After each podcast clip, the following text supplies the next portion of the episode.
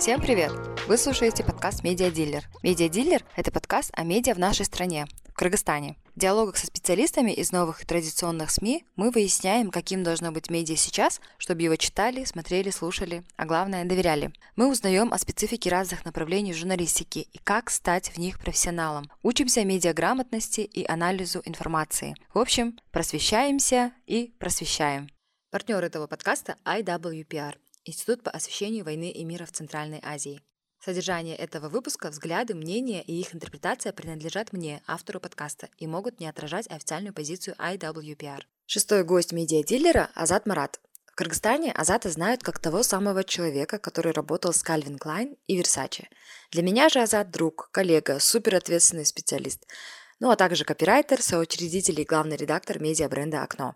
Мы с Азатом прошли и огонь, и воду, и создание низшего медиа, и его неоднократные трансформации, и победы, и выгорания, и уход Азата из окна, и его возвращение, и мой бессрочный отпуск.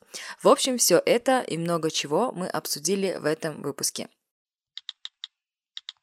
Я надеюсь, что слушатели сейчас обрадуются, когда услышат Азата, Азата Тороева, как его все знают. А сейчас это Азат Марат. Азат, привет. Привет. Как дела? Hello, все good. Объясни, пожалуйста, слушателям, почему Азат Марат и кто на сегодняшний день Азат Марат? Азат Марат. Я сменил фамилию, потому что, потому что захотелось.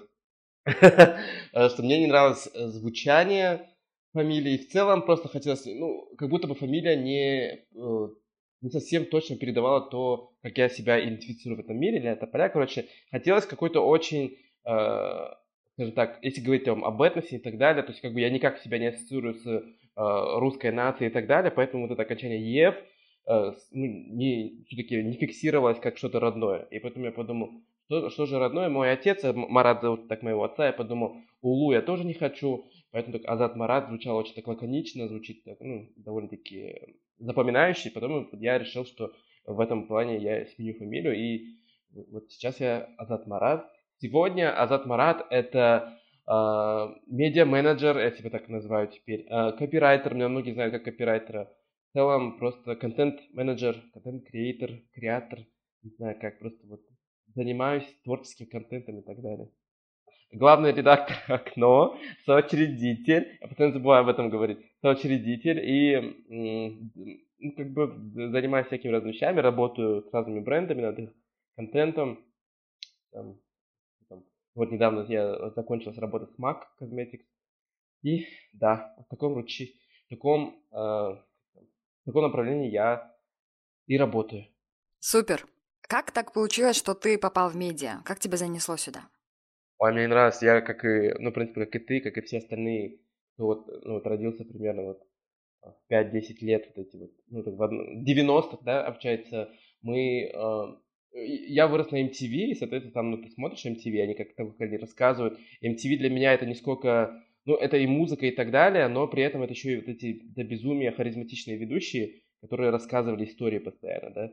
Там Александр Анатольевич, там Ирина Понарошку, и вот все вот эти, все вот эти люди, с которыми я вырос, и мне очень нравилось то, чем они занимались, они рассказывали истории, они рассказывали историю интересных людей, они там популярную культуру не пытались выставить как что-то такое фривольное, что-то несерьезное, они об этом рассказывали как таком о стоящем увлечении множества людей, да, то есть они не принижали, как у нас любят популярную культуру, принижать к чему-то такому, да, это второсортному, вот есть высокая культура, вот ваша, она вот здесь.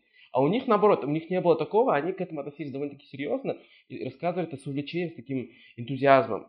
Я, я смотря на вот этих людей, думаю, ох ты я когда-то хочу заниматься примерно тем же, чем они занимаются.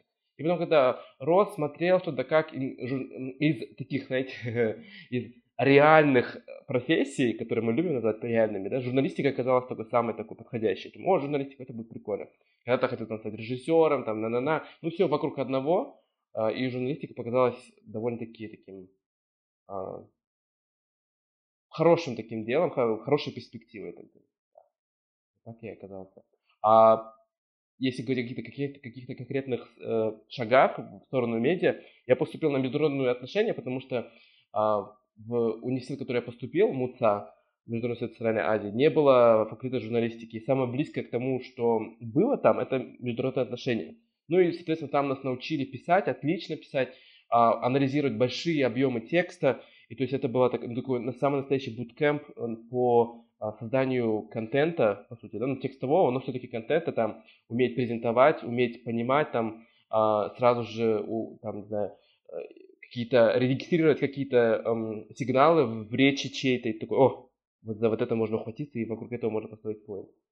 И вот оттуда, все оттуда и пошло, и а, потом как-то поработал в «Кактусе», ну, как-то все шло. Писал статьи там, активно, активничал в соцсетях, а, «Кактус» устроился вместе с Динамасом, работал пару месяцев, и все. И вот так вот э, случилось. Я предлагаю нам сейчас быстренько пробежаться по важным пунктам твоей карьеры. А, какими работами ты гордишься или какие твои любимые? То есть можно начать, не знаю, там, с Конденас или это не тот пункт, которым ты гордишься? Нет, горжусь этой работой все равно, как бы я очень неожиданно начал работать с Конденастом и, э, в частности, с журналом Vogue Россия. И там-то вот получилось работать как э, внештатный копирайтер, а, райтер, не знаю, короче, я писал рекламные статьи для них, и с, российского офиса Координата все началось. Но это не было так, что я был сотрудником, не было так, что я был, там, не знаю, где-то у них в архивах, и так, ну, то есть, как бы не было так, что я там с бухгалтерией конференцировал. Отправляя задание, я отправлял назад а, уже готовый текст, и, то есть, все было вот так, ты, ты нам, мы тебе, и, а, то есть, ну, да, горжусь определенно тем, что а, мой мои навыки и мой уровень навыков соответствовал э, их запросам, да, российским, ну, то есть московским запросам и так далее. Ну, тем более, это международный бренд Vogue все-таки, то есть какие-то определенные стандарты, они все равно им придерживаются. И оттуда пошел GQ. GQ был очень интересный опыт, потому что там были по-настоящему приятные люди. а, и оттуда пришел гламур. Но горжусь я, наверное, тем, что вот у меня получилось поработать с Calvin Klein. Calvin Klein это вот был мой настоящий прорыв, потому что там, то есть они восприняли меня как настоящего профессионала, а когда дело дошло до написания, проду... то есть написания описаний продукции, продуктам из новой коллекции Calvin Klein. Это было несколько лет назад уже. Тогда вот это первый раз, когда а, все было настолько серьезно, все было настолько профессионально, бриф был а, профессионально изложен. И я когда на это смотрел, читал, думаю, ого, выросли, выросли мы. Оттуда все пошло. Если говорить о журналах, мой самый большой такой пункт э, и, и в моем списке достижений это американский ВОК. Это вот просто без, без, компети... без, всяк... без всякой конкуренции это был американский ВОК. Это тоже рекламный текст, целая страница. А, и вот этим я безумно горжусь, если говорить о журналах. Если говорить о каких-то клиентах, то вот Кельвин Клайн и вот, э, соответственно, Versace был и Mac. Versace и Mac Cosmetics это такие тоже большие, большая гордость. Я вот, вот эти пункты в моей, моем, моем резюме я испытываю особенную гордость. А давай я немного тебя верну назад, вот именно в тот момент, когда ты увидел а, вакансию, да, или это была реклама какая-то, просто я вот знаю об этом, а другие люди, да, как решиться вот так вот взять просто и попробовать на удачу начать писать вообще большой, э, для большой компании, там, для большого издания, которое находится не в Кыргызстане, да, там. Да. Вот расскажи про вот этот свой первый шаг. Угу.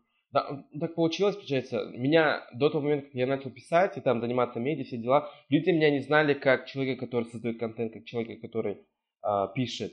Меня знали больше как типа активного человека, там, активиста, такой, ну, человек, который постоянно в проектах разных, там, туда поедете, сюда поедете, общаться с людьми, там, быть, типа, а ментором на всяких э, воркшопах и так далее. То есть, ну не, ну, не знали, но при этом я, ну, как бы, сам-то знал, что я люблю этим заниматься. Я когда увидел на Кондонасте э, эту вакансию, то есть они искали, к, ну, соответственно, авторов, в, внештатных авторов в редакцию, я это увидел, думаю, а, ну, как бы, ну, давай, давай пошлю. В принципе, меня Эм, ничто и не останавливало, потому что, ну, нечего терять все равно, да, как бы какая, какая нафиг разница, посмогу ли я или нет. Тем более, если, если не получится, если они просто поржут над моим, э, над, моей, над моей заявкой, как бы, ну, они не знают, кто я такой.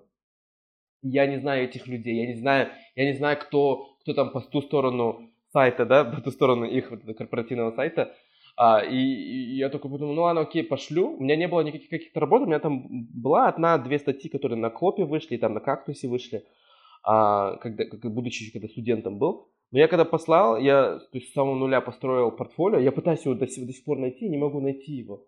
а, это портфолио, которое просто написал, вот я вот могу вот такие тексты писать, я прям текст для написал, да, о чем-то таком воображаемом, там и так далее, просто показал. И чисто вот из, из мысли о том, что это мне никак не навредит, я не потеряю ровно счетом ничего, это вот помогло мне вот просто бульдозером пойти, как бы, ну ничего не случилось, в итоге меня сразу же не взяли, это потом только пришло.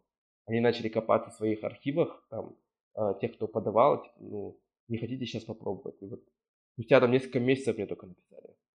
По-моему, к сожалению, вы не, под, не подошли нам на эту, к, эту, к, на эту позицию, а вы не хотели попробовать тебя в этом вот временном. То есть тем, кто подает, может быть, и не нужно сразу ждать ответа, а вот настанет их какой-то час, и их найдут, к ним обратятся.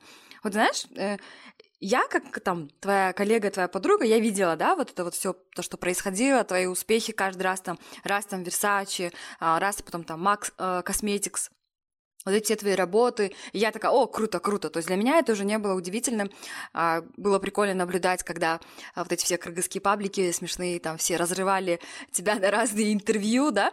Но вот э, было ли у тебя вот это чувство там, вначале, да, понятно, у всех, да, но есть, о, круто, меня взяли. А потом дальше, как у тебя это накрывало? Это было волнами, типа, о, о, о, о, там, я не знаю, господи, потом, наверное, слушатели подумают, что Мери, что Мери имела в виду, ну, то есть вот это ощущение, бывает же, когда, круто, там, да, а потом ты уже такой, а, ну, окей, спасибо, спасибо, то есть как будто бы уже что-то привычное. После, после пятого, наверное, э, журнала, именно российском, мне как-то уже, ну, окей, это прикольно было, уже что-то такое привычное, стандартное, ты понимаешь, что вот нужно сделать вот это, вот это, вот это, и пропадает это какое-то волшебство. Все равно, когда первый раз написал, я думаю, ой, блин, это же все равно за честь принимаешь, и ты типа готов за это хоть за бесплатно сделать, потому что это все равно то, чем ты в идеале хочешь заниматься, как, ну, кажется, чем ты в идеале хочешь заниматься. А потом на пятый, шестой, седьмой, там, десятый раз ты уже такой, м-м, прикольно, классно. Но все равно э, я всегда испытывал это чувство благодарности за то, что окей, иначе моя предыдущая работа вообще не была конкретной какашкой. То есть там было что, что, на что, что читать, и то есть годная работа, соответственно, у меня есть шанс дальше двигаться. То есть было вот это чувство благодарности, не было чувства вот этого май гад, офигеть, а, вот это да, журналы да. Бренды я до сих пор не перестаю вот просто э, пребывать в этом каком-то приятном шоке от того, что Ани, вы хотите со мной? У меня? Да вы что, вы еще хотите за это заплатить? То есть, подождите, я буду в одной команде с этим человеком? У меня вот, вот такое всегда. Потому что это же журналы, ты примерно с одними и теми же людьми работаешь, да? Это вот то же самое, если, например, ты была бы по ту сторону, ты говорила, окей, Азад, нам нужно для Вога, нам для это. Там часто они делят рекламный отдел один и тот же. И то есть нету такого, что я постоянно разговариваю с разными людьми. Там было все вот так. Тун-тун-тун-тун. А здесь ты каждый раз из бренда в бренд, ты совершенно новые люди, и вот это все равно ты окунаешься. Ну и плюс то, что это разные уровни, когда Versace случилось, я же просто, я онемел отчасти, я должен был поехать в Милан вообще, по идее. То есть как бы у меня был, был вот этот шанс поехать а, и прям пребывать часть команды, потому что я показал очень хорошие работы вот в предыдущем месте, и они такие хотели что-то сделать, типа, вы хотите, не хотите? Я, я там собрал последние свои деньги, чтобы просто поехать. Я говорю, а, потому что они, они не звали меня туда. То есть, они говорят, о, вы бы не хотели быть э, то есть с нами и так далее. Я говорю, с удовольствием, типа, да, если, если бы, если мы дальше будем работать, то я с удовольствием переехал бы в Милан и так далее. Потом случился карантин, ничего не случилось, но при этом все равно я находился на удаленке, доработал с ними, и вот это чувство того, что офигеть, с кем я работаю, это же Донателло из сериала, ну, типа, они, они же сериал сняли, это типа, поп-культурная икона, а Мак то же самое, ну, то есть, э, всегда честь какую-то ощущаешь. Не знаю, э, надеюсь, что никогда не пропадет, потому что иначе можно хм, быть человеком, которым я не хочу быть, и которым э, я не испытываю никакого уважения. Не-не-не, не будь таким человеком. Не хочу. Ну вот момент, да, с Миланом, когда ну, ты должен был туда полететь, а потом раз и карантин и все такое. А, все равно, наверное, хочется прикоснуться, да, там, я не знаю, к этому всему. То есть, когда ты находишься там, понятно, да, что ты, в, когда сейчас ты в Кыргызстане, это одно, там, когда ты просто разговариваешь а, с камерой своего ноутбука там или телефона, да, а когда ты там находишься, это совсем другое. Виртуальное гастарбайтерство, мы это с тобой вот так вот, да, называли, обсуждали это, и в чем минусы? Виртуально, да, опять же, ты работаешь из своего офиса, ну, из своего дома, офиса, неважно. Ты не общаешься с людьми другими. По работе именно это. Вот в чем прелесть того, чем я сейчас занимаюсь, это то, что я нахожусь в постоянном контакте с людьми. И в любой момент я могу встретиться с ним в этом же городе, вот просто сесть и напротив, друг напротив друга сидеть, разговаривать, обсуждать а, общие проекты, общие какие-то вещи. Там же это все через Zoom, все через а, экран есть, компьютера. И э, есть этот элемент э, одиночества какого-то. То есть ты никогда не можешь, ты уходишь в себя и не хочется, и с каждым разом Э, вот это желание общаться с другими людьми в офлайне, оно пропадает, оно куда-то уходит на задний план, потому что, а зачем мне, вот давайте быстренько-быстренько сделаем. И вот это все равно пропадает. А так как я человек, который любит общаться с людьми, да, и мне как бы, я начал за собой замечать в эти моменты, что, окей, значит, ну, удаленка, возможно, том виде, в котором она сейчас происходит, то есть это прям ну, невозможные часы, там глубоко, глубоко, глубокой ночью приходилось работать иногда, да, и, ну, ты все равно как бы сидишь, и ты при этом не общаешься с людьми. Одно дело, когда ты до глубокой ночи работаешь с людьми, и они рядом с тобой, вот это было вот это, это другое да, ощущение. А здесь как бы ты сидишь, весь дом спит, и ты такой один. И ты стучишь по клавиатуре.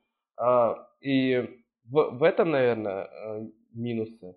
А, какой-то, какого-то роста. То есть, как бы, когда ты находишься в, в одном месте с, с руководителем, то он видит, ну, у вас есть какой-то вайп. То есть он такой, о, значит, этот человек может в следующий раз, типа, на эту позицию встать, да, ну, чуть выше там. Когда дело доходит до, там, до повышения и так далее, каких-то таких а, плюшек и так далее, какие, ты никакие плюшки в, в, в онлайне не получаешь. Что ты там получишь? Ну, там, единственное, что ты получаешь от них, это зарплата. А отправлять по почте к своим сотрудникам, ну, там, это прям в очень редких случаях что-то. И вот, вот это. Я думаю, что это самый главный минус Конечно, вот есть вот это, любят говорить об этом. О, ты там своим режимом руководишь, когда хочешь, да как. А-а-а-а. В удаленке пропадает ощущение того, что ты отдыхаешь. Если вот у людей, которые работают в офлайне, у них 9 до 6, и они потом уходят, живут, живут своей жизнью. Да, всего 6 часов, но живут своей жизнью, да? Здесь же ощущение того, что работа никогда не прекращается. То есть тебе могут в любой момент написать, там, что-то сделать, ты должен быть постоянно на связи. Давай для справедливости назовем э, плюсы виртуального гастарбайтерства. Больше возможностей однозначно. То есть как бы ты, ты можешь работать с самыми разными компаниями. Здесь в Бишкеке мы ограничены Бишкеком и тем, кто находится в Бишкеке. Да? Здесь же в, в, в онлайне нет этих границ совершенно.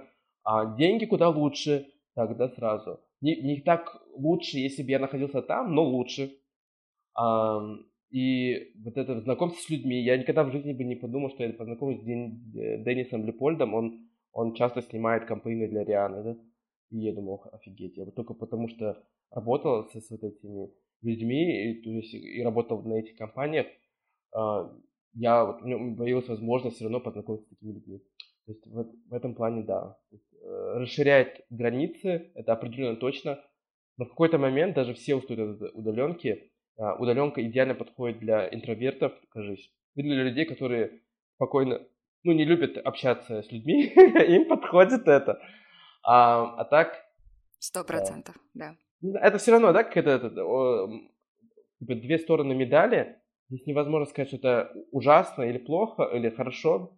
Это все равно есть и плохие дни, есть хорошие дни. Я сейчас вот э, вспоминаю, Азат, мы с тобой познакомились в 2017 году. Я не вру, да, вроде? Uh-huh. Если я не ошибаюсь. Uh-huh. Да, мы познакомились с тобой, когда у тебя был свой блог.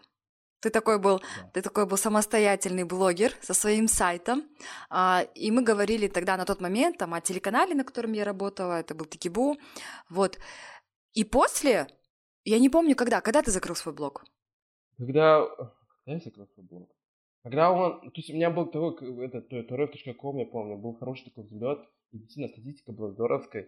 Я на какую-то волну все равно попал, потому что сейчас запускать сайт, блог, это, ну, как бы тупо. А тогда это было офигенно. И я, я, честно говоря, вот сейчас я пытаюсь понять, когда именно это случилось. А ну, когда, наверное, с учебой, со всем этим, прям вот буквально, наверное, за несколько месяцев до открытия окна, наверное, вот так было. То есть, как бы я не видел уже смысла, потому что это уже не приносило такой пользы, как это было раньше. Знаешь, что интересно, а, это было, по-моему, Слушай, это было в 2020 году вообще прикольно. Один парень, он еще работает э, в госструктуре, э, еще и там в МВД. Это было очень прикольно. Он мне сказал, он мне сказал, о, я знаю там твоего коллегу Азата. Я, говорит, читал его блог, прям активный твой э, подписчик был, представляешь себе? То есть это не было так, что обычно мне говорят, о, Азат такой классненький, там, Азат такой прикольный, он такой там э, дуванчик там, или там пишет э, на, ну, как бы, на зарубежные издания, а тут он мне сказал, что он читал твой блог, и мне было так приятно, потому что как бы он уже давно за тобой следит, я думаю, ой, ну клево. Это так прикольно, это так прикольно, когда говорят, он такой одуванчик, все дела, а те люди, которые меня знают довольно-таки хорошо, э, одуванчик это последнее слово, которым они меня пишут. Вот это, я вот это заметил. Думаю, окей, значит, я в своей презентации весь такой, а, сладкая вата, а, и а в общении с близкими людьми я такой... Далее было окно. То есть в твоей жизни было окно. Окно это звучит как будто бы окошко. Мы говорим сейчас о медиа, о медиа-бренде, а, которое уже Азат ранее упоминал. Мы с Азатом в соучредительстве открыли его в 2018 году. А, в конце июня мы уже выкупили хост – Потом э, в сентябре, в конце сентября мы уже стартовали. Вот расскажи об этом этапе своей жизни. Вот сейчас уже сколько уже сейчас уже пошел третий год. Что для тебя окно? Да, как, как вот это все начиналось, и как ты себя сейчас чувствуешь, когда оглядываешься назад, да, что вот мы создали независимое нишевое медиа. Да, было, я помню, я только закончил университет, я как раз во время работы над окном, когда только все эта концепция начала зарождаться, я был, я работал в «Кактусе», про Медиа Плюс, да, в фонде. А, и там, там мы...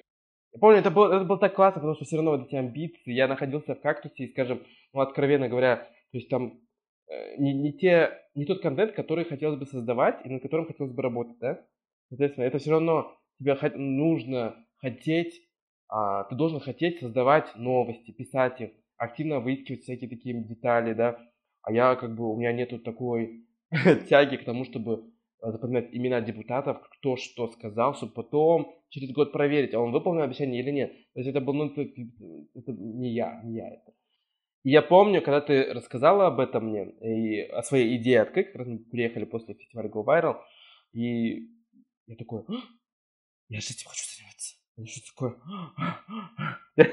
Потом предложил стать бы преданным, потом, соответственно, предложил, э, давай вместе все это будем делать. Как бы я знал многое о медиа, потому что как, я ну, какой ботан сидел, читал о, о медиа, о бизнесе медиа, что да как, как все открывать, как работает. Знал самых главных, главных редакторов ну, в разных странах и так далее. То есть был таким откровенным фанатом индустрии, да. Не сколько самого контента, а мне прям нравилось читать об индустрии. А такие профильные медиа всякие, отраслевые. И когда мы работали над этим, я помню, что это было такое классное время, когда мы могли спокойно мечтать. У нас не было ресурсов, чтобы О, да. воплощать абсолютно все э, идеи в реальность. И, но мы как-то умудрялись находить пути, какие-то э, выходить выходы из ситуации, помогали твои связи, помогали, помогали вот это все, какие-то люди, которые, которые, которым нравилась наша затея, все это нравилось, все это безумно классно. Сейчас я смотрю, я же все-таки взял годовой перерыв, да, как-никак, э, какой-то момент, где-то, через года полтора наступил какой-то момент, когда я понимал, типа, ой, а что-то я как-то не расту. То есть мне, мне казалось, что я вот после школы, ой, после школы, после универа ушел. А, мне казалось, что после универа все равно был вот этот какой-то момент того, что, окей, у меня не было такого, что я пошел и конкретно делал что-то, на кого-то работал, у кого-то перенимал этот опыт, да, а, потому что работа на кого-то... У меня буквально, наверное, да, сколько... Я сначала работал как-то в медиа, потом пошел в Good Social Group, там занимался непонятно чем. И это было полгода всего, полгода, представляешь, я работал на кого-то технически полгода. А все эти фрилансерские вещи, которые шли вот именно вот параллельно с окном, все это было вот так. Сделал, ушел, все. То есть ты не был цепью прикреплен к, к какой-то компании. И здесь вот я помню, вот сейчас вспоминаю, когда вот наступил момент, когда, типа, ой, блин, все-таки мне нужно расти, что-то как, я в какой-то момент чувствовал вот какое-то ослабление своих амбиций, когда дело доходило до окна, я не понимал, как я смогу расти внутри окна, но так, чтобы все это еще насыщалось с разных сторон, чтобы мои какие-то идеи тоже все равно получали какой-то выход. И когда я теперь сказал о том, что ну, мы с вами, помню, говорили о том, что все-таки мне, нужно, мне нужен перерыв, я должен все-таки уйти. А Сейчас вспоминаю, это было вот, ну, нереально необходимо, это было просто необходимо. Сейчас бы, я не знаю, с каким рвением я работал бы над этим всем, потому что я, когда вот ушел, был перерыв, я работал, был сотрудником компании, и то есть было такое, что я увидел столько, узнал столько, просто просидел там, час, часами сидел над а, различными там задачами и столько, столько о себе узнал. Вот это, мне кажется, я, себя толком не знал. Столько о себе узнал а, в процессе работы над, над такими видео и так далее. Я понял, какие у меня границы есть, где, через что, как, как, как упорно я могу работать над чем-либо, как я, какой я вообще вообще не с другими людьми, какой я там руководитель э, там, команды и так далее. Там бывал на некоторых проектах, типа, Азат, ты, ты типа главный, ты, типа лид на этом проекте. И, то есть я понимал, что такое. А когда на, на, когда на кону деньги, вот это, конечно, ответственность шух, возрастает. И вспоминаю тогда, мне вот этого не хватало. Мне не хватало опыта. А, одно дело, когда ты руководишь командой, и все, все это происходит на такой очень добровольной, на добровольном каком-то уровне, а тут, когда ты ты отчитываться будешь за свои, все свои действия. Другой уровень. И вот с таким вот настроением, я думаю, мне, мне это нужно было. Мне это нужно. да. да, я сейчас тоже здесь э, ставлю то, что у нас с Азатом вообще там такая получилась синергия, что конец 19 года, мы готовимся там к новогодней тусовке от окно, а Азат мне говорит о том, что ему нужно уйти в свободное плавание. Конечно, мне было грустно, но я понимала прекрасно, что это было необходимо. И потом вот через год даже меньше, чем через год, я понимаю, что мне это нужно. Мне прям не, супер это было необходимо, но я тогда не понимала. Я думала, что Азат дальше хочет э, плавать в своем. Я просто сказала Азату о том, что, блин, мне вот сейчас нужно прям побыть самой собой, в своей там новой жизни, в новом статусе, да, сейчас я замужем и все такое. Но как бы эти мысли ко мне пришли даже ну, раньше, то есть это было летом, вот эта вся рефлексия, э, пандемия, вот это вот все. И я понимала, что сейчас мне хочется поработать над собой и над своей экспертностью. И тут мне Азат говорит, что он готов взяться за окно. Я была так счастлива, потому что мне казалось, что я бросаю маленького ребенка. Вот честно, это было так этот. И плюс там еще а, наша команда. И когда Азат сказал «go», я такая «о, круто». И вот сейчас Азат полностью трансформирует э, видение окно. Азат, расскажи вот на сегодняшний день про окно, и про то, какие трансформации произошли с ним. Да, вот когда тебе сказал, что готов вообще взяться за все это, я вот ощутил вот это вот, это же ответственность. То есть как бы у нас все в Бишкеке как происходит. Люди спокойно уходят из проектов и закрываются проекты, да, вот так вот. Я каждый день вижу, что какой-то проект закрывается. О, да, Когда 100%. я понял, типа, если я буду браться, то за это нужно брать ответственность. Ты должен а, уделять этому достаточно время и уже относиться к этому довольно, ну, куда серьезнее. И когда я брался обратно, то есть переня... это, это, это как бы мы ту другую эстафету передали, когда я на себя эстафету принял, я понял, что типа, если я, если я хочу дальше развиваться в этом и расти в этом, и быть все-таки полезным вот этому окну, как концепции, как движению, мне нужно сделать его своим. То есть по-настоящему, то, чтобы я откайфовал от тем, чтобы я понимал, почему, что, ой, классно, давай об этом расскажем. И вот тогда вот началась трансформация. Сначала мы ушли, мы, я избавился от некоторых тем, то есть мы ушли в культуру, мы говорили только о культуре, о музыке, кино, фильмах. Команда, команду расформировал. То есть я понимал, что не все, мне, не все нужны сейчас в том видении окна, в, ко- в котором я пытался прийти. Я понимал, что мне нужны ключевые люди, которыми мы просто возьмемся и до конца попрем. Вот. А в какой-то момент, это, наверное, до Нового года, до, до 21 года, получается, мы работали в этой, в этой, это, все равно что-то случалось, типа, э, как будто бы мы в разные стороны идем, что-то, как будто, ну, не было вот этой то есть не ощущалось, не было вот этого какого-то, да, типа, конечно, конечно, мы об этом начнем говорить. После Нового года у меня было множество а, консультаций с разными людьми, которых я уважаю. Это вот они все из-за рубежа, это все крутые люди из э, медиа, это вот все мои бывшие коллеги, бывшие руководители, которые там уделили мне полчаса, где-то где-то час уделили. Просто чтобы я им задал вопросы, попыт... ну, типа, попытаться узнать, что, как они на, на вещи смотрят все равно, потому что но одно дело, нас любят очень говорить, а давайте сделаем как там, как в России. Давайте сделаем, смотри, вот такой классный референс там, там.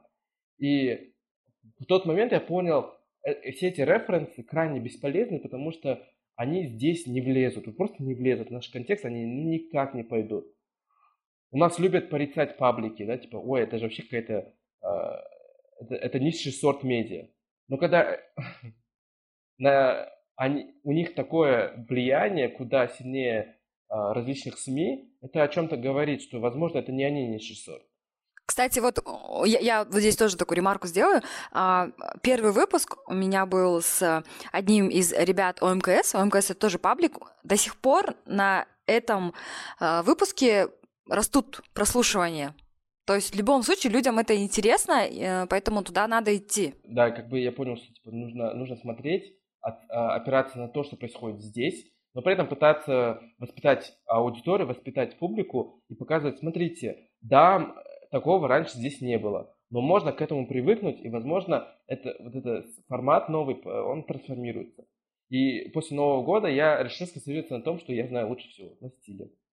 Я понимал, что о моде, о самовыражении, об, обо всем этом я знаю лучше всего. Я не знаю так много кино. Я увлекаюсь безумно музыкой, но понимал, что соревноваться с тем же Хаспером, который в Казахстане находится, и быть на одном уровне с ним, я понимал, что нет. Я не найду таких людей, которые будут искать а, информацию о музыке и создавать контент о музыке с таким же желанием, как я.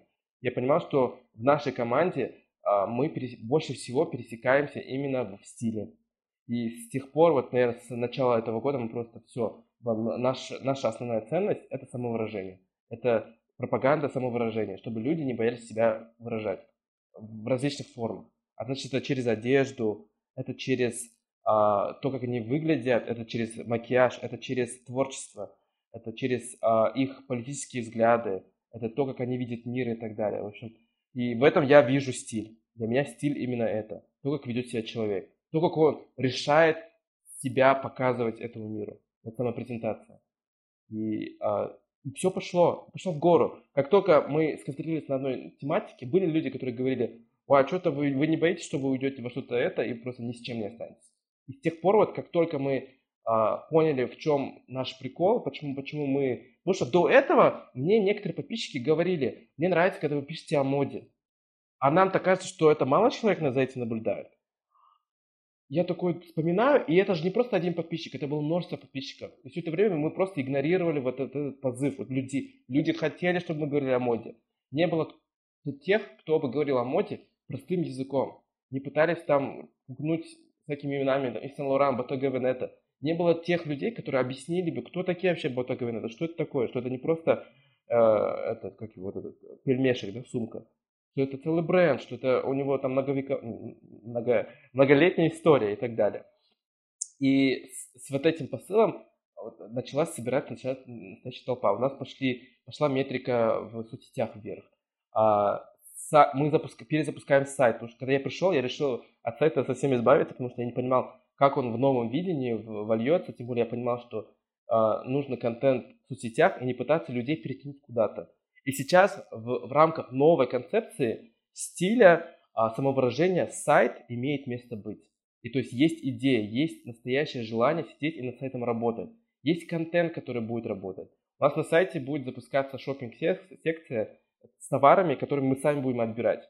Нам ни разу не говорили, Мирим не даст, не, да, Мирим не даст мне соврать, нам говорили о том, что нашему вкусу доверяют. Я помню. Тысяча процентов. Что, э, типа, вот мы, мы, мы рекламировали что-то, и люди это покупали. И шопинг-секция здесь имеет место быть. Это логично. Факт, что вот мы рассказываем о чем-то, ой, а вы еще на нашем же сайте все это можете купить. То есть вам не нужно куда-то идти постоянно. Все это безумно удобное, да?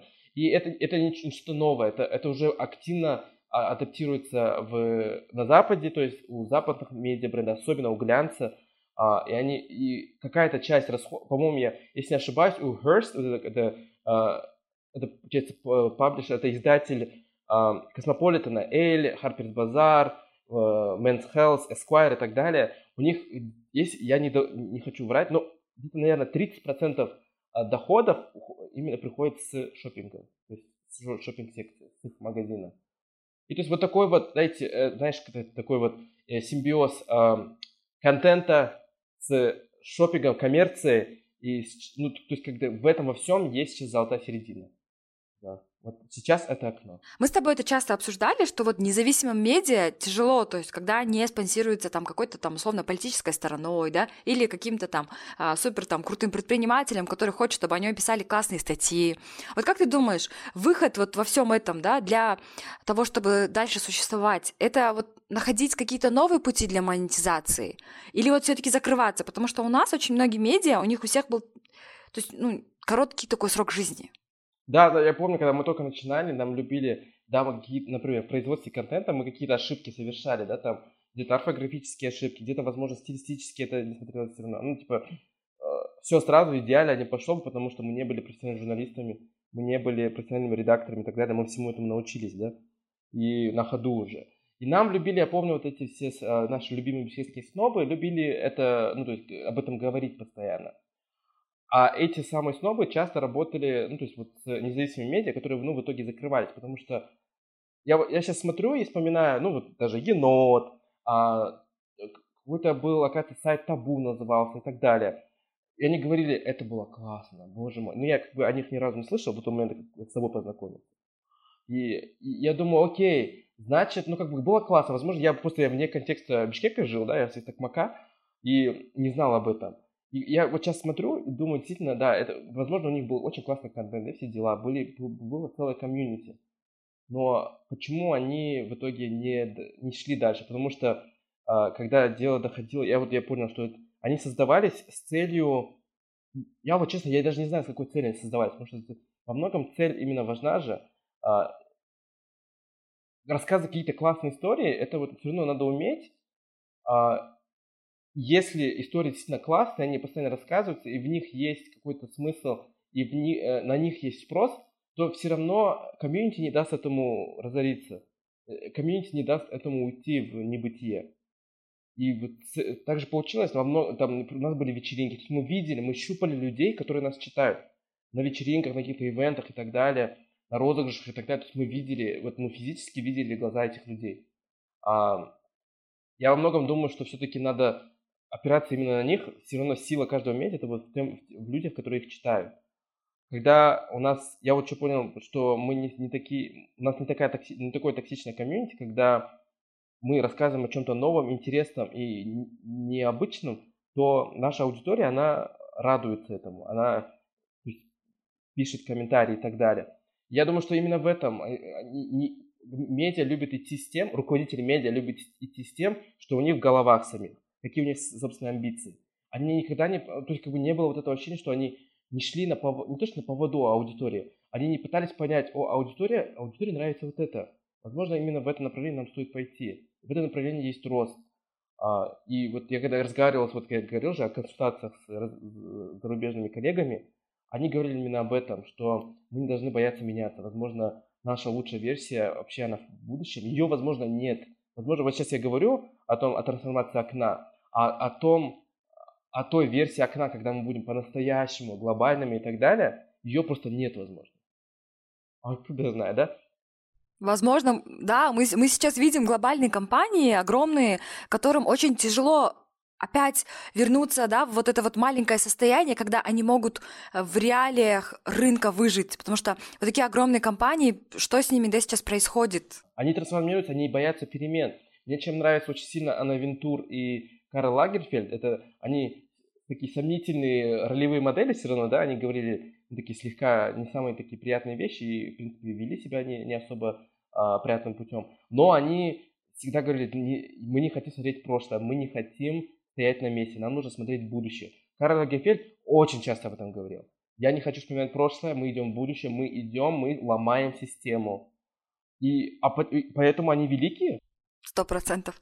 Я такая поддакивальщица, знаешь, я э, в, предыдущих выпусках я заметила, что я говорю «да, да», потом я такая говорю «Мирим, ты все время говоришь «да», говори что-нибудь другое», и теперь я говорю «сто процентов». И так смешно. Ну, короче, я... Слушай, а, а, ты, а ты как думаешь, у тебя, вот э, если говорить о медиа, нишевых медиа, вот ты работала на телеканале, а, ты работала там вот э, на ивентах, где вы создали какие-то, ну, различные медиа и так далее, на, на съемках и тому подобное. Потом, когда ты ушла такой во фриланс, свободное плавание, у тебя вот сейчас подкаст э, Насколько у этого есть, вот, ну, то есть, в, твоем, в твоем мнении, насколько у этого есть а, потенциал, что ли, у нас?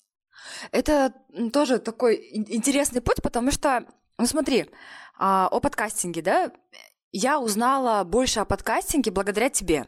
Когда ты мне начал отправлять там очень-очень действительно прикольных а, подкастеров, именно русскоязычных. То есть э, я думала, блин, мне нужно подтягивать английский, чтобы слушать классные там а, подкасты на английском языке. Но ты мне начал отправлять прикольных ребят из, э, из русскоязычного подкастинга.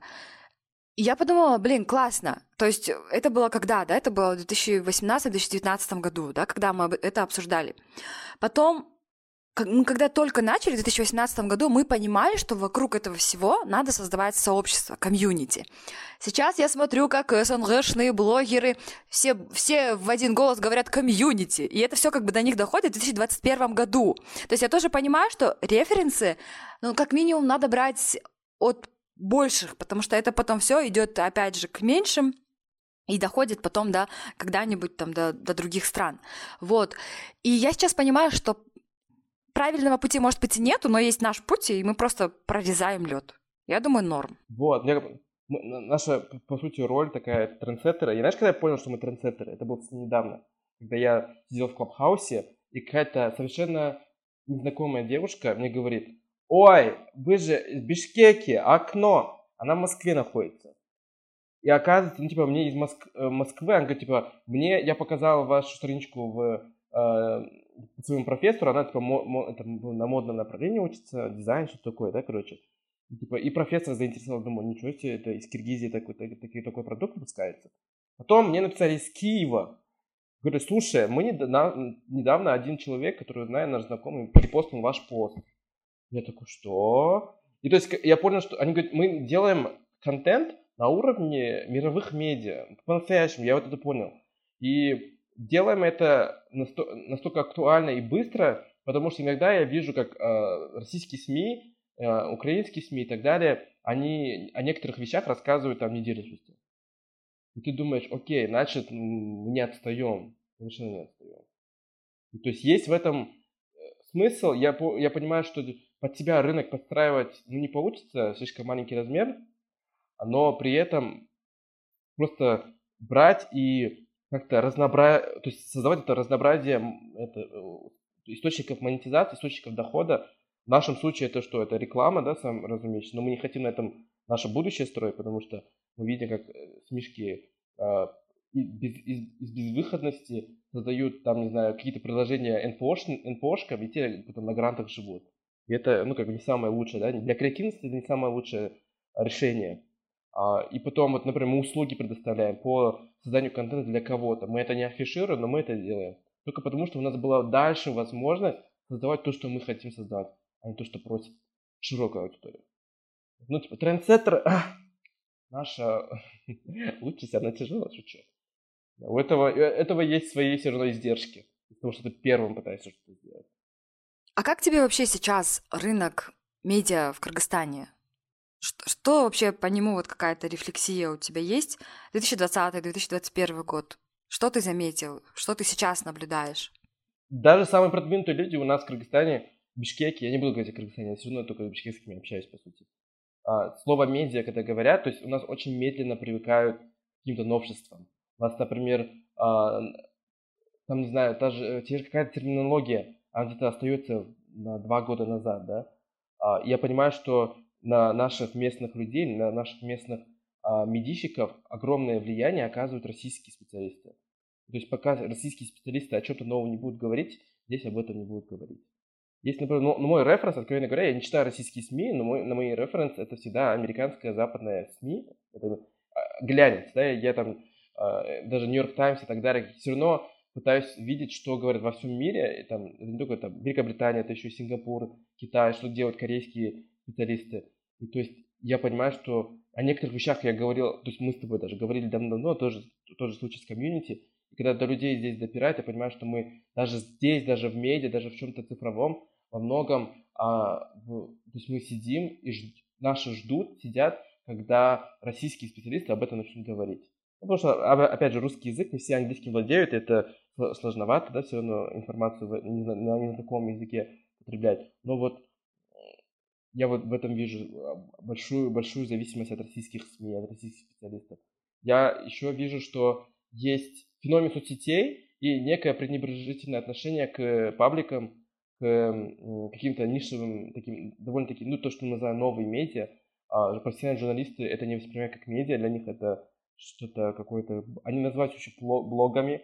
Я помню, нас называли пабликом, любили называть пабликом, потому что мы использовали некоторые способы пабликов. Ну, паблик это все равно это, это медиа. Но это же инструмент. Это, то есть то, да, что... это user-generated да, content. То, что мы, де... мы переупаковывали, да, мы просто переупаковывали. Мы тоже вот а, с Тёмой из ОМКС мы это обсуждали, что, к сожалению, многие наши медиа, они Короче, многие наши медиа не успевают за трендами. То есть они не понимают, что нужно переупаковывать свой продукт в зависимости от того, кто целевая аудитория. Они могут относиться сколько угодно пренебрежительно к пабликам, но эти ребята, они гораздо быстрее реагируют. Поэтому их и читают, на них подписываются, ставят лайки, там, их репостят. Вот. Их недооценивают, потому что это же все равно это user-generated content, это контент, создаваемый а, пользователями. Это не, это, это не такое медиа, о котором мы говорим, где вот команда людей сидят и готовят контент. Это сами люди, это сами подписчики создают контент. И здесь говорить и сравнивать вещи, мы создаем какие-то новые истории, но при этом мы создаем это сами. Я думаю, что у нас все равно есть какое-то отсутствие вот этого медийного, медиаграмотности, да, которая постоянно... Но у нас медиаграмотность даже больше, типа, про fake news и так далее, даже ну, просто в форматах люди запутывают иногда. И в терминологии отстают конкретно. Ну ты как думаешь, то, что вот медиа отстают, как это можно решить? Учить английский? Возможно, это как выход. Возможно, иметь специалиста, редактора, который будет искать выискивать новые способы и постоянно экспериментировать. Да? Мы ничего не теряем. Не такие большие доходы, чтобы э, сидеть, что одна статья нам не залетит, и все дела, все деньги потеряны. Потому что видел доходы, они кажутся со стороны большими, но на самом деле это... Я вот видел большие доходы, когда работал в Versace. Вот это большие доходы. А то, что мы зарабатываем, это, это небольшие доходы. Я понимаю, что вот все равно это какое-то бесстрашие должно быть. Еще боятся некоторые, просто вот этот... Бывает же, что они просто перепаковывают контент, который у них на сайте публикуется. В основном так же происходит. Все на сайте, потом все это под сети, под сети подстраивается. Нету, не, у них нет вот этого какого-то а, осознанного отношения к соц- соцсетям как, как к самостоятельной платформе. То есть у них соцсети это вспомогательная платформа. Это как сам Инстаграм может быть просто отдельной платформой, где создается контент только для Инстаграма. Потому что он там может действительно зайти. Но, несмотря на это, они все равно продают посты на Инстаграме. Они понимают, что рекламу можно так продавать. Но контента создавать тогда бы нет. Поэтому у меня такое большое уважение активно к пабликам, потому что они все это быстро делают, все успевают, потому что маленький размер им позволяет. Но цифры куда больше, чем у СМИ. Это о чем-то говорит. Я думаю, что да, английский учить это а, выход – но при этом, да, иметь вот хотя бы одного человека, который будет держать руку на пульсе и знать, типа, йо, вон там классный, попробуй, давайте для нашей аудитории попробуем в этом же стиле. А, бесстрашие, да, я думаю, что вот это. Нечего нам терять, вообще нечего нам терять. Твои рекомендации начинающим специалистам а, в медиа, может быть, э, тем, кто хочет стать журналистом, или кому вообще интересна профессия из медиа? Недавно это обсуждал с Диана Казахбаева, тоже, да, героиня твоего подкаста. А, мы с ней обсуждали тот, тот факт, что классные журналисты, классные медийщики, ну, журналист, я к нему боюсь сильно прикасаться, потому что для меня он это все такая очень благородная профессия. Тех, вот эти, те, кто там расследования проводит и так далее. Я думаю, для этого нужна какая-то классическая тренировка. Это не обязательно университет, да, это, это курсы какие-то, интенсивы и так далее. Но когда дело доходит до контентщиков, до медийщиков, которые создают такой лайфстайльный контент, я понимаю, что здесь очень важно, очень важно быть раз, ну, раз, э, иметь разнообразные источники вдохновения. Это не только должно быть то, к чему вы привыкли, то, чем вы увлекаетесь. Вот даже, я себя как пример возьму. а, на моих подписках, у меня есть платные подписки, есть, ну, типа бесплатные, да, но из платных подписок у меня что там, New York Times, это ну, все самое-самое актуальное, да, Wall Street Journal, это почти деньги, а, финансы, бизнес и так далее. Там еще у меня Business of Fashion, это ну, мода, а, Women's Wear Daily тоже мода, и потом всякие разные эти, эм, медиа-бренды вроде комплекса, хайписта, хайснабайти, ну, где комплекс, который про кроссовки рассказывает, и где Wall Street Journal. Совершенно разные вещи. Но при этом один другому не противоречит, никак не мешает. И я думаю, что вот это вот какое-то разнообразие источников информации, вдохновения, референса должен быть, он должен быть как можно более широкий. А, быть всегда готовым к каким-то новым форматам, не бояться, вот это вот, мне кажется, самое важное, а, пытаться всегда тестить, быть новаторами, вот этот трендсеттером, да, быть постоянно тестить, идти показ-то первым, просто пусть получается какая-то какашка вначале, но потом будет уже куда лучше. А, не бояться спрашивать советов, я в этом вижу тоже большую проблему некоторых людей, которые думают, что они знают все абсолютно так и это. Я свою проблему в этом видел, когда несколько лет назад только работал, я вообще не хотел никому обращаться, потому что думал, что все сам все могу, все сам умею, все знаю, как все должно происходить. И то есть обращаться все равно к за советом к людям, не то что за советом, больше таким, ну, типа, за анализом э, тем людям, которые тоже разделяют твои интересы. Ну, да, и знакомства нереально важны, потому что источники иногда выходят, сам, ну, наход, источники находятся в самых неожиданных местах. Такой, вау, окей. Твои рекомендации, что послушать, что посмотреть, что почитать? Сейчас мой самый любимый подкаст, он называется «Бизнес-войны», uh, «Business Wars», потому что я очень люблю читать, слушать о том, как создавались компании. Я вот понял, да, что это просто одно из моих самых таких любимых тем, когда просто рассказывают историю чего-то, как все создавалось. Я просто обожаю, когда Forbes вперед и там рассказывает о том, как там та же Риана создала Fenty Beauty, и вообще откуда она пришла и куда. И вот скоро будет документалка о ней, я жду не дождусь. И я обожаю такие истории. И Business Wars, получается, Бизнес-войны, это подкаст, это а, там множество сезонов, и ведущий, то есть это, это такой сюжетный подкаст, там и актеры, и voice-over, все это, да, все это постановочное, но все в звуке, это прям офигенно на английском языке, а на испанском тоже есть. И они э, в, в одном сезоне они рассказывают то, как две компании э, соревнуются друг с другом. Это Nike или Adidas, это Estee Lauder или L'Oreal, это, не знаю, Uber против, что там, Lyft, да, и там это Red Bull против что-то там еще. Ну, то есть вот, вот, вот так, постоянное столкновение двух гигантов. Это вот наверняка скоро выйдет там, не знаю, Facebook против Twitter или там Clubhouse против Snapchat, я не знаю, да, вот что-то вот так, Instagram против Snapchat и так далее. А это вот безумно. Мне это мой самый любимый, самый любимый подкаст на данный момент. Люблю интервьюшки, но вот пока что вот такие классно, когда тебе рассказывают истории, ты такой, будто бы с, с персонажами. Что почитать? А, я, к сожалению, очень редко читаю книги. Я тоже, я тоже. Привык к вот таким вот запискам, да? Э, это такой, мне кажется, это такой, это синдром поколения, кажется, уже. От нас ну, тупо ожидать того, что, к чему были, а, то есть чем занимались, что читали, как потребляли информацию поколения ну, то есть, до нас. А, и, но я вот люблю все-таки лонгриды читать, я просто обожаю. Um, Wall Street Journal, если вы любите бизнес и там пытаетесь понять, но они очень часто делают очень крутые культурные записки, культурные анализы. То есть они не разбирают только, сколько денег заработают, сколько... То есть они понимают, что культура тоже влияет, культурный кредит, культурный вот этот респект влияет на э, доходы компании. Это безумно нравится.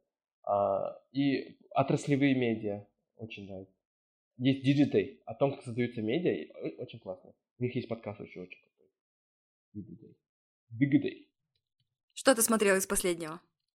О, у нас, у нас в окно есть э, такая традиция каждую пятницу смотреть э, документальный фильм. Мы просто выбираем, снимемся, смотрим, смотрим документальный фильм.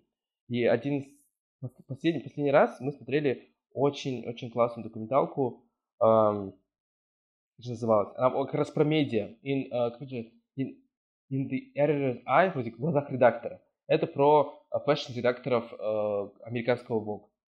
Это, э, они просто с самого начала журнала, когда вот журнал стал по-настоящему крутым и так далее, это вот 60-х годов и, и по сей день, они просто раскрывали, раскрывают судьбу, э, работу и влияние определенных fashion -редакторов, которые создают эти вот эти нереальные съемки на обложках и так далее. Это же они делают. Это не главный редактор делает, это делает fashion -редактор. А, и вообще офигенно. Мы просто сидели и думали, как же круто. И это настоящие легенды. И, и вот что их отличало от всех остальных, мы не хотим быть как все. Мы должны стараться быть как можно более странными, как можно более интересными, пытаться делать что-то новое и не стоять на месте. Я думаю, ох. Не зря Vogue все равно а, великое издание, велик, великий медиа-кейс. И да, возможно, сейчас просто им сложно, потому что они очень долго рассчитывали на свою, на свою, на свою такую на печатную репутацию. Ну, двигаются сейчас в новом направлении. Получается же. У португальского Волга, украинского Волга. Пожелания своим коллегам из медиа.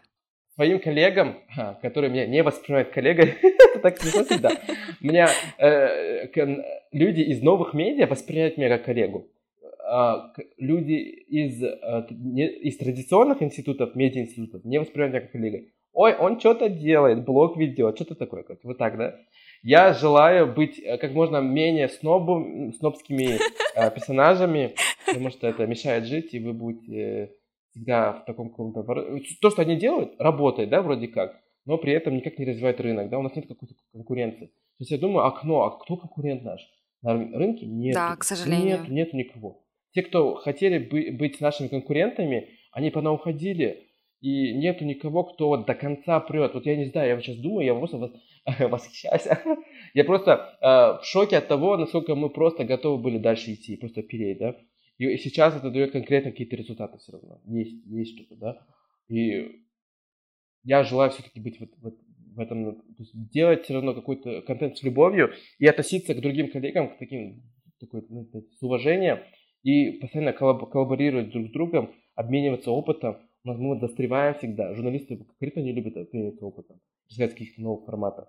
Они активно ходят на тренинги, да, там, дата журналистика, на то-то, то-то, там, та-та-та-та-та. Но потом за рамки всего этого никто не выходит. А еще есть такое, этот, э, разница, там, как его, э, такая, про, про, пропасть между старшими журналистами, да, те, кто работают долго, там еще над газетами работали, и теми, кто сейчас э, на сайтах работают. А хотя нет, я только вру, у нас нету, у нас нету соперника. У нас есть соперники, это вот ты соперник как инфлюенсер, это все, как бы, о, ой, а об инфлюенсерах еще можно поговорить, но это уже, наверное, тема другого подкаста, но вот я думаю, что да. А, само понимание того, что такое медиа, ну, расширялось. И последний вопрос. Почему медиа это классно? Медиа это классно, потому что мы умеем что-то создавать в голове, какие-то истории, какие-то э, какие-то эпизоды из жизни, потом это как-то создавать, воссоздавать в реальной жизни и подавать людям. Мы, по сути, сказочники, да? мы создаем какие-то вечно рассказы, рассказанные истории. И мне кажется, в этом классно. Я просто обожаю, когда я кто-то мне, ко мне подходит и говорит, я столько узнаю от вас. Возможно, я не всегда комменти- комментирую и так далее, и там как-то реагирую на ваш контент, но я просто действительно, вы насыщаете мой мир. Наша общая знакомая Янлик об этом мне написала, типа, сори, если я там не, не всегда реагирую на какие-то вещи, на, на, на посты, но я всегда вижу и такой, и такая говорю себе, блин, откуда, почему я об этом раньше не знал? И то есть вот есть вот этого, я мне это самое лучшее, самое лучшее. Супер. Давай на этой прекрасной, потрясающей ноте завершим наш сегодняшний с тобой разговор. Спасибо большое, Азат, что принял участие. Пока. Спасибо большое. Спасибо, удачи. Я такое говорю, как будто мы, мы расстались. Нет, э, а, Мирим навечно часть окна. и она будет здесь в какой-то другой ипостаси, возможно, да? Но все равно будем прислушиваться к личным позывам, к личным, э, тому, что сердце говорит, да. Кстати, под подписывайтесь на окно в Инстаграме, окно.ми. На Азата тоже, Азат э, Марат. На меня тоже можно. Все, спасибо, пока-пока. Всем пока. Благодарю вас за то, что прослушали до конца. Для любого подкастера это очень-очень большой комплимент. А если вы еще поделитесь этим выпуском в сторис, расскажете о своих впечатлениях, мне будет супер приятно. В инстаграме я Мирим Осмонова. Можете писать мне, оставлять комментарии. Спасибо большое и пока-пока!